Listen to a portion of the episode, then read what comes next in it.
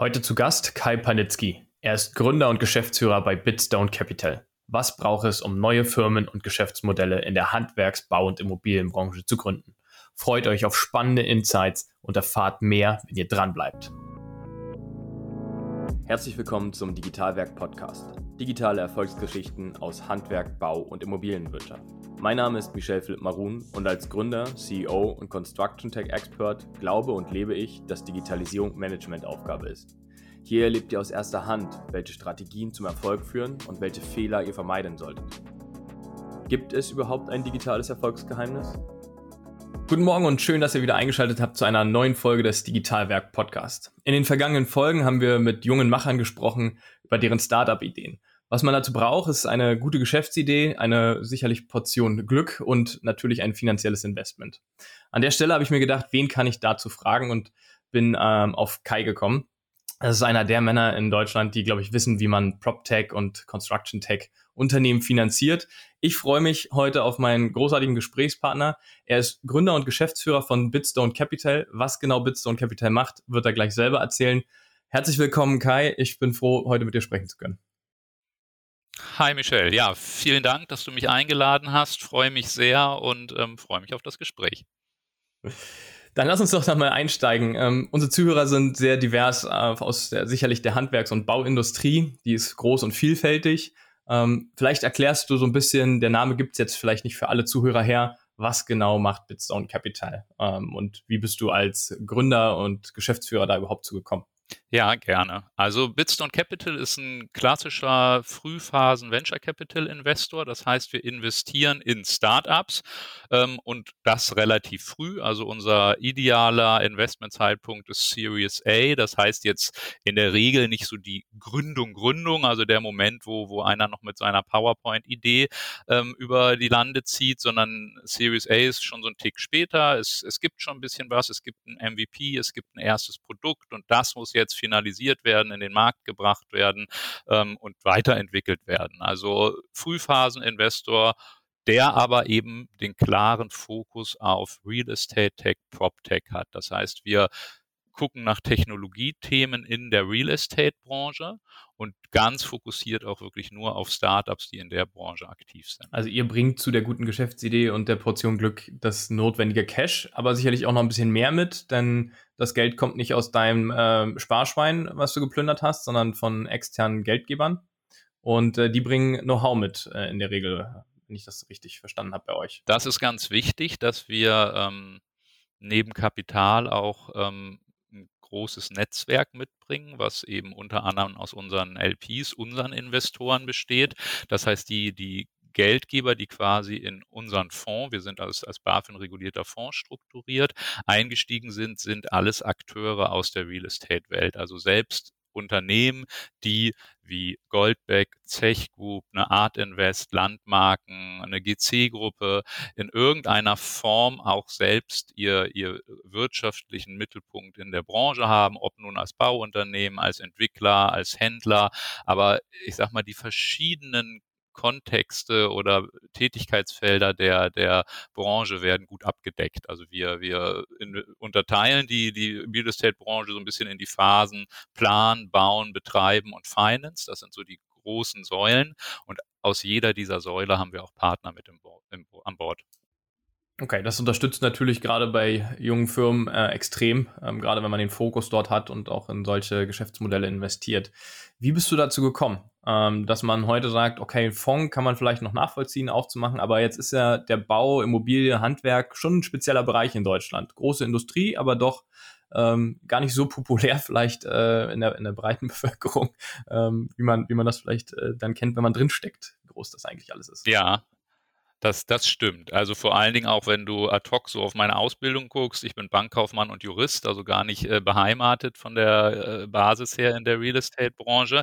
Bin aber äh, früh in die Technologiethemen eingetaucht. Also ich habe tatsächlich schon zum, zum Ende damals meines Studiums, also 2000 rum, äh, angefangen für eine Börsenzeitung zu schreiben, wirklich, wirklich nebenher und hatte dort die Rubrik Nasdaq und konnte halt dadurch schon ganz früh mir viele dieser ersten großen, dann eben börsennotierten Digital-Technologie-Stories wirklich aus der Nähe anschauen, aller Amazon, Yahoo und Co.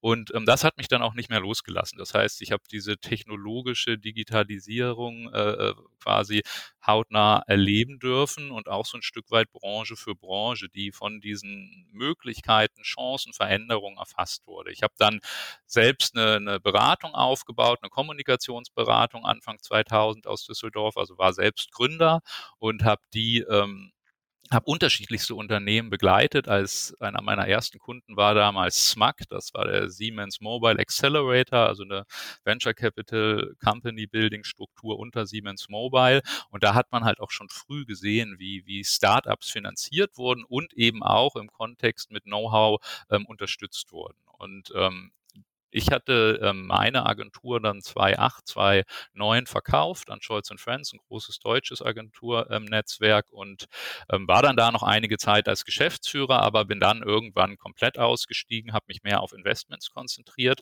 und war ähm, vor meiner Zeit bei Bitstone dann Vorstand ähm, ähm, bei der FinLab. Das ist ein börsennotierter Venture Capital Investor aus Frankfurt. Und das war halt der klare Fokus auf Fintech-Themen. Die Fintech-Branche hat halt auch etwas ähm, später sicherlich digitalisiert als der Handel, Anfang 2000 oder Werbung mit AdTech. So war Fintech eben auch ein Thema, was, was etwas später in die richtig große Dynamik kommt und ein ganz spannender Markt. Aber man hat eben auch gesehen, andere Märkte entwickeln sich auch verzögert, aber mit einer ungeheuren Dynamik. Und man hat halt auch früh erkannt schon, was in der Baubranche eigentlich möglich ist und auch in der Betreiberwelt durch Digitalisierung. Und so ist dann äh, die Entscheidung gefallen zu sagen, wir, wir setzen einen Venture Capital Investor eben auf, der ganz fokussiert auf, auf Real Estate geht, haben als, als Startpartner eben mit der Art Invest und der Zech Group ganz tolle ähm, Partner gefunden und haben dann im Januar 2018 ähm, ganz strukturiert angefangen, den Markt zu analysieren und zu investieren. Spannender Werdegang ähm, und äh, eine, eine schöne Story, äh, dahin gekommen zu sein ähm, in diese Branche, die ja bekannt ist, etwas später digitalisiert zu sein als vielleicht vergleichbare Branchen und sich da reinzugehen.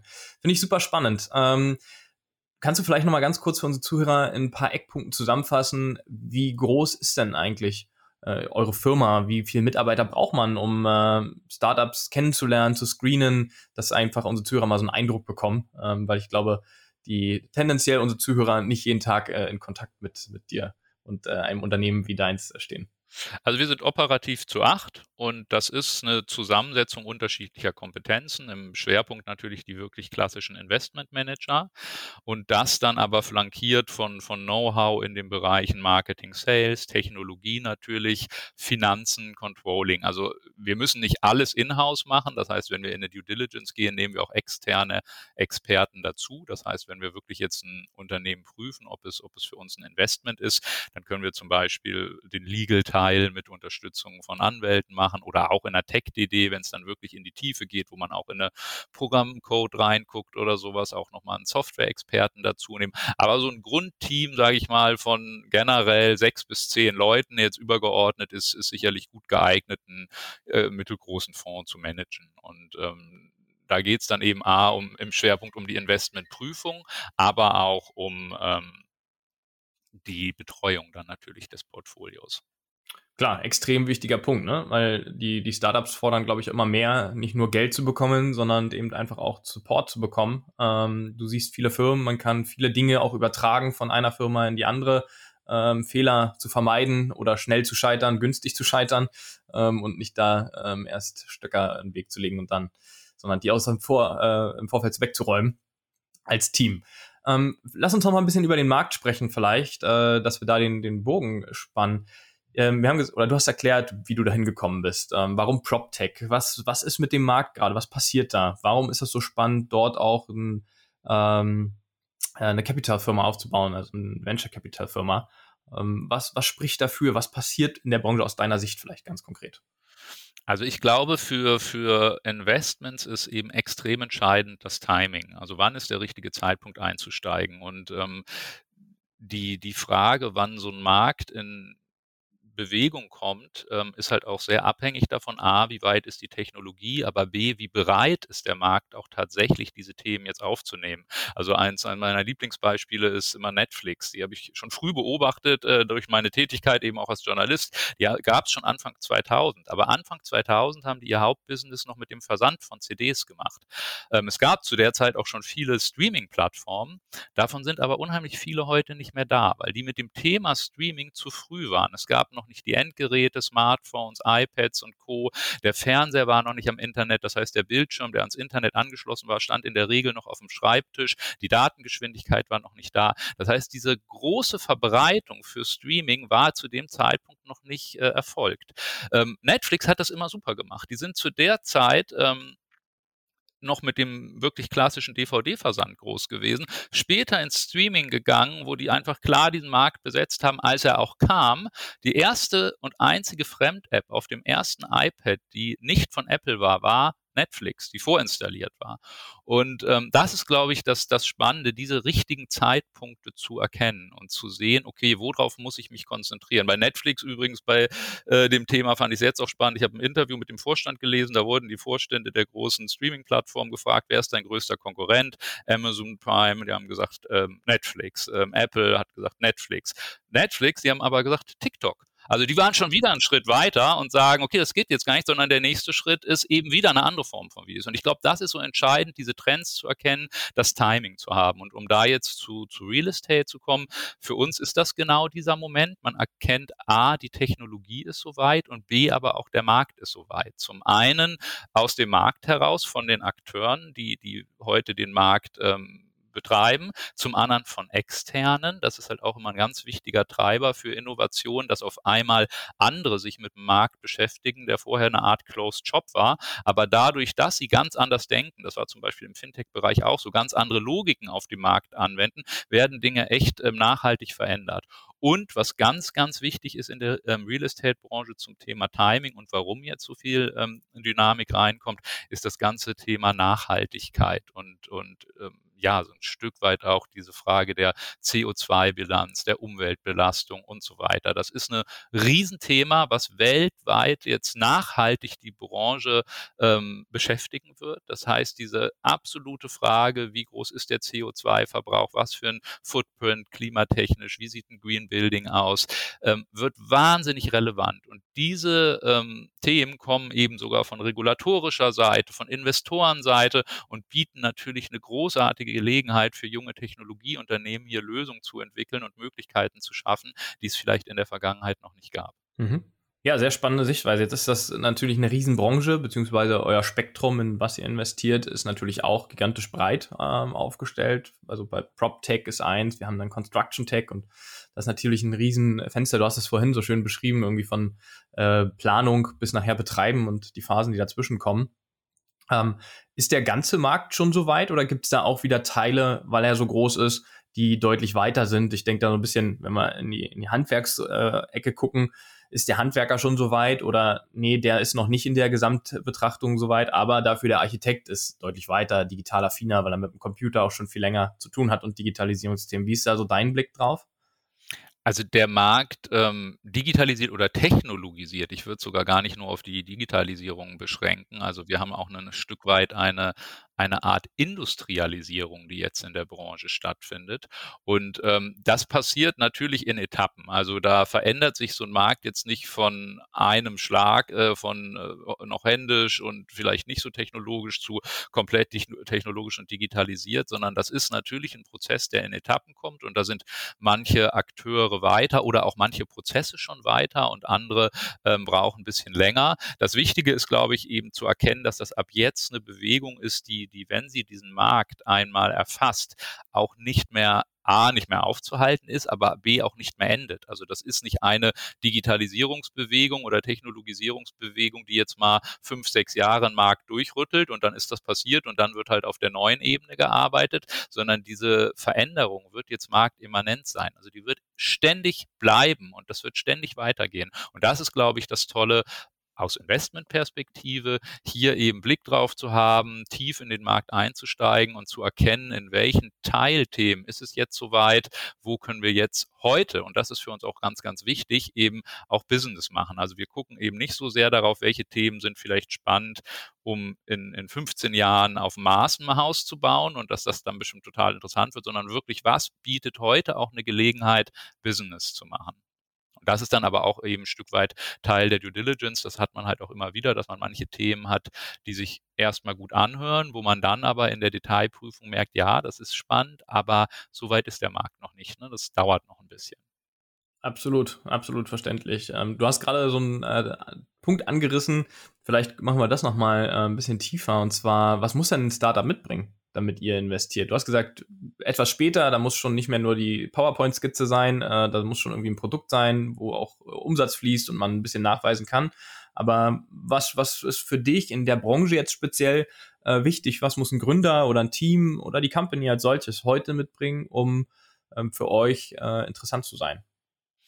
Ja, also genau, du hast es gerade schon gesagt, Team beziehungsweise Gründer. Also das ist ein ganz wichtiges, wichtiger Aspekt, dass das, das Team oder der Gründer, es muss nicht immer direkt ein großes Team sein, ähm, für uns in der Lage ist, dieses Thema auch zu, zu entwickeln und ähm, auch nachhaltig zu bespielen. Das muss nicht komplett sein. Also dadurch, dass wir frühphasig investieren, muss es eben noch nicht das komplette unternehmerische Team sein, sondern ähm, das kann schon, schon klar und deutlich werden, dass man hier noch ähm, quasi entwickelt und dass das auch ausbaufähig ist. Aber die Grundsubstanz muss stimmen. Also die, die, der Gründer oder die Gründer müssen uns eben überzeugen, dass sie unternehmerisch auch wirklich Lust haben und in der Lage sind, das Thema zum Erfolg zu führen. Dass die Leidenschaft da ist, dass die Kompetenz da ist, dass halt auch wirklich die ähm, Nachhaltigkeit, sage ich mal, da ist, so ein Thema zu entwickeln. Weil das ist ganz wichtig ähm, bei allen Themen, die ich so in der Vergangenheit begleiten durfte.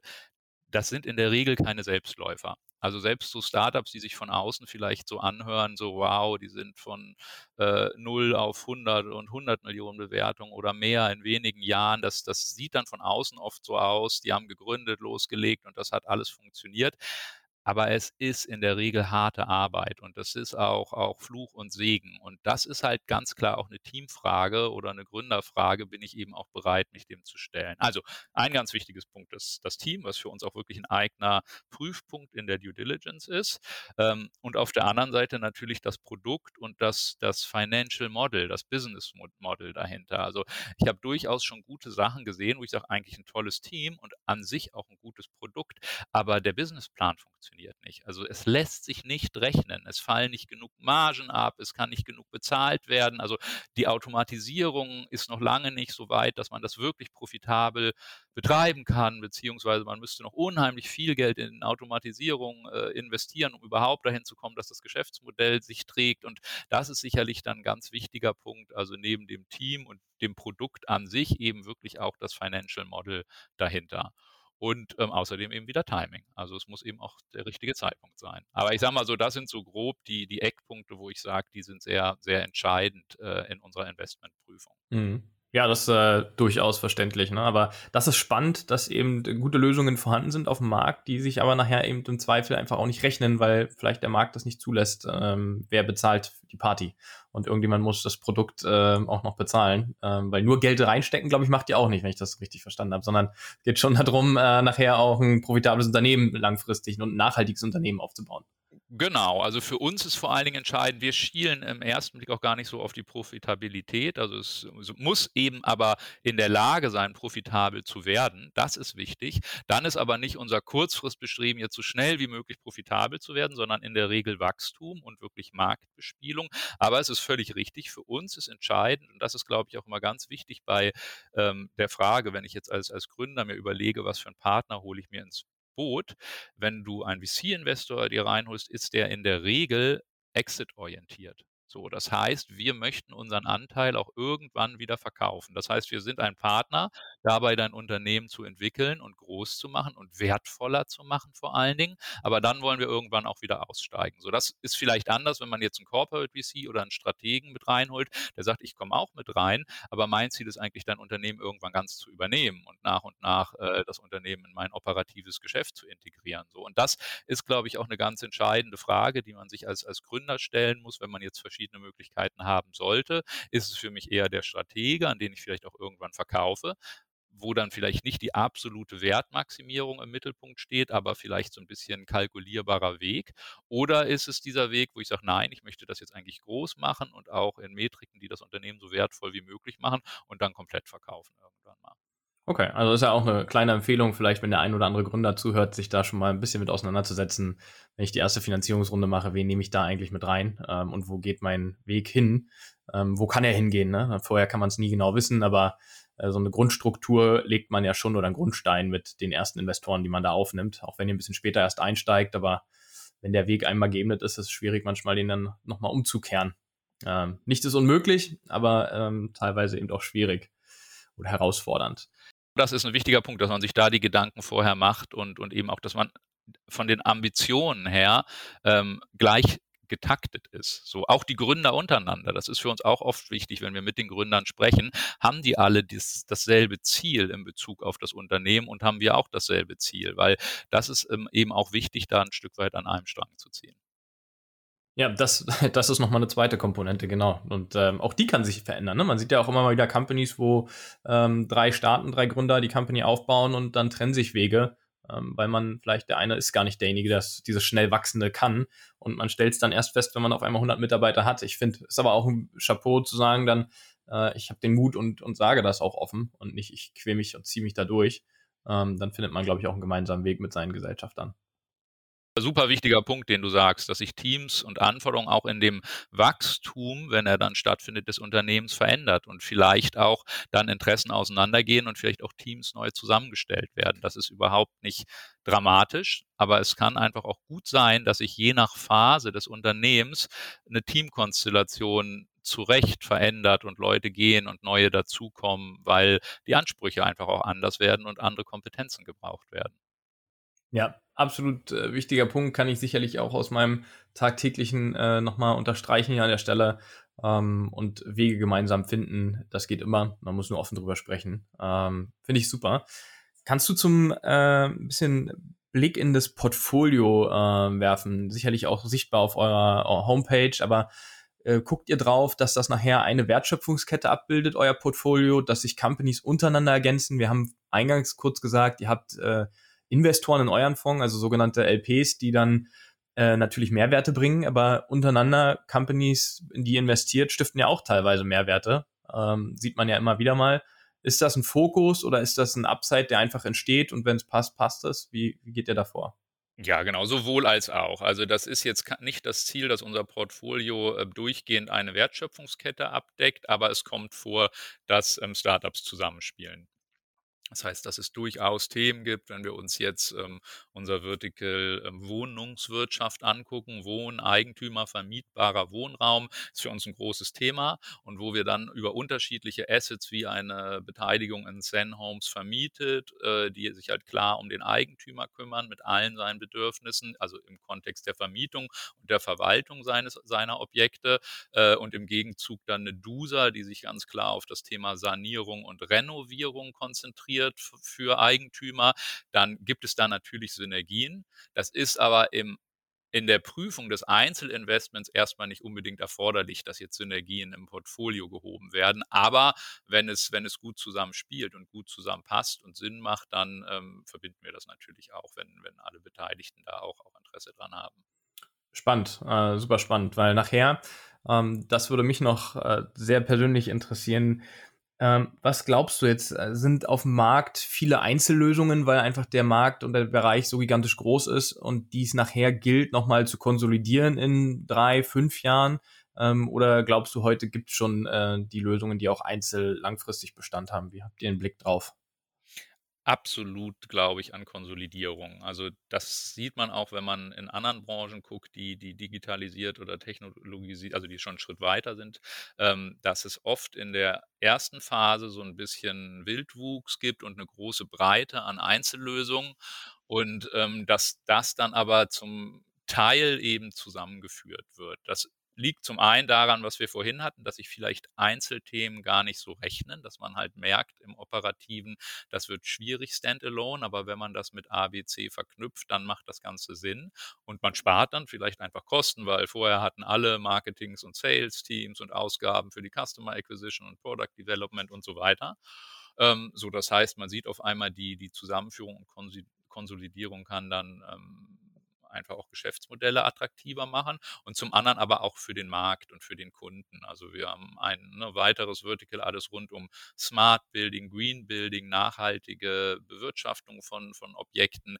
Da merkt man, heute gibt es unheimlich viele Einzellösungen, was aber für die Eigentümer oder für die Verwalter oft nicht äh, so, so wirklich smart ist in der Integration, weil natürlich äh, hat im Endeffekt der Eigentümer, der Mieter oder auch der Facility Manager keine Lust nachher 15 verschiedene Apps zu managen und irgendwie zu gucken, ne, wie kann das Ganze jetzt auch zusammenspielen, weil hier ist der Zugang, da ist der Aufzug, da ist äh, das Workplace Management, da ist die Besprechungsraumbuchung, da ist die Parkplatzeffizienz, äh, hier ist die Gebäudeleittechnik und die Betriebsdaten, sondern hier macht es natürlich ganz viel Sinn zu sagen, welche Themen spielen eigentlich auch zusammen und wie kann man die zusammen packen, dass sie für den Kunden, für den Anwender dann auch wirklich ähm, in der ganzen Usability und auch, auch in der Möglichkeit, was für ein Output sie erzielen, ähm, optimiert werden durch das Zusammenspiel.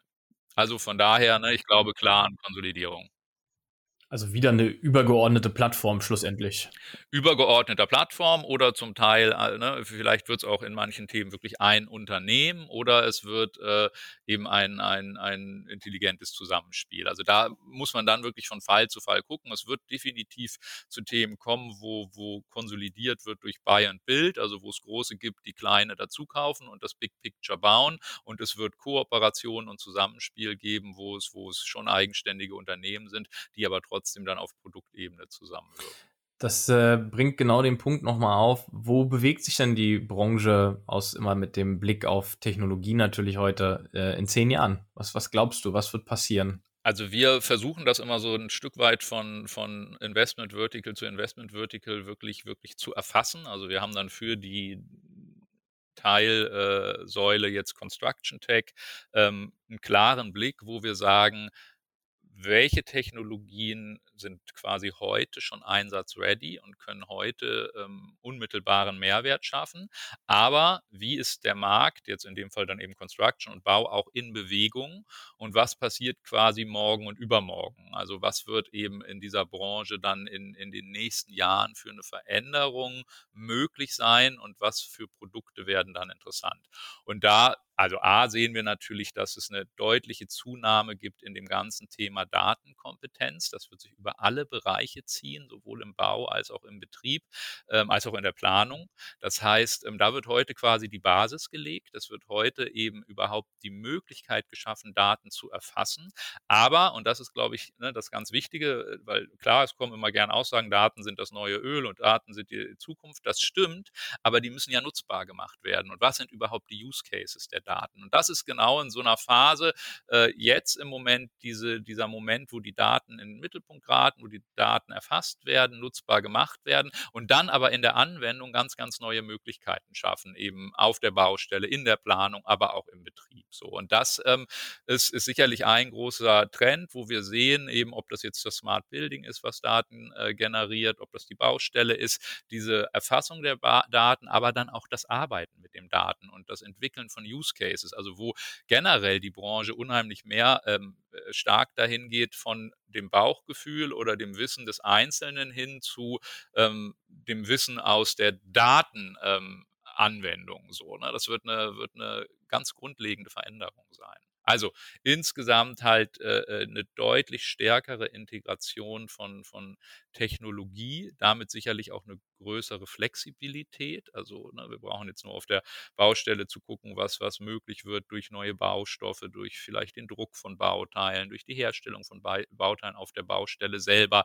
Das wird komplette Prozessketten verändern. Auch Logistik wird dann stark beeinflusst sein, weil es natürlich was völlig anderes ist, wenn ich nachher auf der Baustelle direkt äh, äh das Bauteil drucke oder wenn ich es vorher von A nach B über größere Entfernung transportieren musste. Absolut richtig. Also sehe ich, kann ich nur beipflichten und äh, das unterstreichen, was du gerade gesagt hast. Ähm, ich bin wirklich gespannt, äh, was hier sich bewegen wird. Äh, zehn Jahre ist natürlich äh, einerseits ein langer Zeitraum, andererseits eigentlich so kurz, weil die Branche braucht schon etwas länger, um ähm, technologisiert zu werden und digitalisiert zu werden als vielleicht andere Branchen. Ähm, deswegen bin ich da sehr gespannt und das ist natürlich immer ein mutiger Blick, auch mit einer Glaskugel in der Hinterhand zu sagen, was passiert wirklich in zehn Jahren. Aber das Thema Daten, wenn ich bei dir, wird ein sehr interessantes Thema werden. Ähm, aktuell möchte sie jeder haben, aber kaum einer weiß sie zu nutzen. Ähm, ich glaube, dass es in der Branche nochmal ein sehr spannendes Thema wird. Und wofür? Ne? Also wenn wir jetzt auf dieses Thema eben, was ein ganz, ganz großer Treiber in den nächsten zehn Jahren sein wird, ist die Nachhaltigkeit, Green Building. Und da geht es eben genau um die Frage, wie erfasse ich überhaupt den CO2-Verbrauch? Was greifen wir alles in diesen, in diese Erfassung rein, also das Counting und dann aber natürlich das ähm, effizientere Arbeiten, das da ähm, verringern, da wirklich einen klaren Blick drauf haben, wie verbessere ich die, die Effizienzklassen der Gebäude, des Baus, des Materials. Und ähm, spielt im Endeffekt auch wieder mit Daten zusammen, geht dann aber natürlich viel weiter auch in der Anwendung und äh, von den Baustoffen bis zu den Technologien, die im Betrieb eingesetzt werden. Aber das ist für mich auch eine ganz klare These, die jetzt nicht äh, äh aus der ne, Luft gegriffen ist, sondern Klimaschutzgesetz und Co. machen hier ja auch klare Vorgaben bis 2030. Die Branche wird einfach deutlich grüner und es wird durch ganz klare Unterstützung auch der PropTechs, der Startups neue Möglichkeiten geben, hier effizienter zu arbeiten. Genau das lasse ich so stehen, kann ich unterstreichen. Finde ich ein super, ähm, finde ich ein super, ein super Abschluss. Ähm, ich bin gespannt. Ich würde da gerne einfach den Blick mit dir nochmal in der Zukunft äh, drauf werfen. Wir machen jetzt einfach so ein Jahresgespräch und gucken mal, ob wir äh, da richtig liegen, ähm, was sich hier alles so bewegt. Ich bin super gespannt, was ähm, alles noch Revolutionäres hier passieren wird. Ähm, ich glaube, da ist extrem viel Potenzial, deswegen begeistert mich die Branche hier auch jeden Tag aufs Neue, ähm, weil es einfach da noch die, die grüne Wiese ist vielleicht etwas zu viel, aber manchmal fühlt es sich noch an wie eine, eine Wiese, wo man viel drauf bauen kann. Ähm, und äh, vielen Dank erstmal für deine Zeit an der Stelle. Das möchte ich betonen, äh, dass du die genommen hast. Ihr habt gerade viel um die Ohren. Das Jahr hat begonnen. Wir haben äh, nach wie vor Covid äh, und haben da ein bisschen was zu challengen und ähm, viele Unternehmen müssen einen Blick drauf werfen. Deswegen danke an deine Zeit, auf deine Sichtweise, dass du uns teillassen haben hast dann. Ähm, ja, und ich freue mich auf unseren nächsten Austausch. Ja, super. Super gerne, hat Spaß gemacht und gerne äh, jederzeit wieder. Super, Kai, vielen Dank. Liebe Zuhörerinnen und Zuhörer, ihr habt es gehört, ähm, wir haben viel zu tun, somit verabschiede ich mich, wir uns heute. Ähm, abonniert gerne den Digitalwerk Podcast auf iTunes, auf Spotify, wir freuen uns über Kommentare und wenn da draußen der zukünftige Investor LP rumrennt ähm, für Bitstone, dann schreibt Kai. Er ist, glaube ich, dafür offen. Super, vielen Dank. Ähm, hat Spaß gemacht. Bis dann.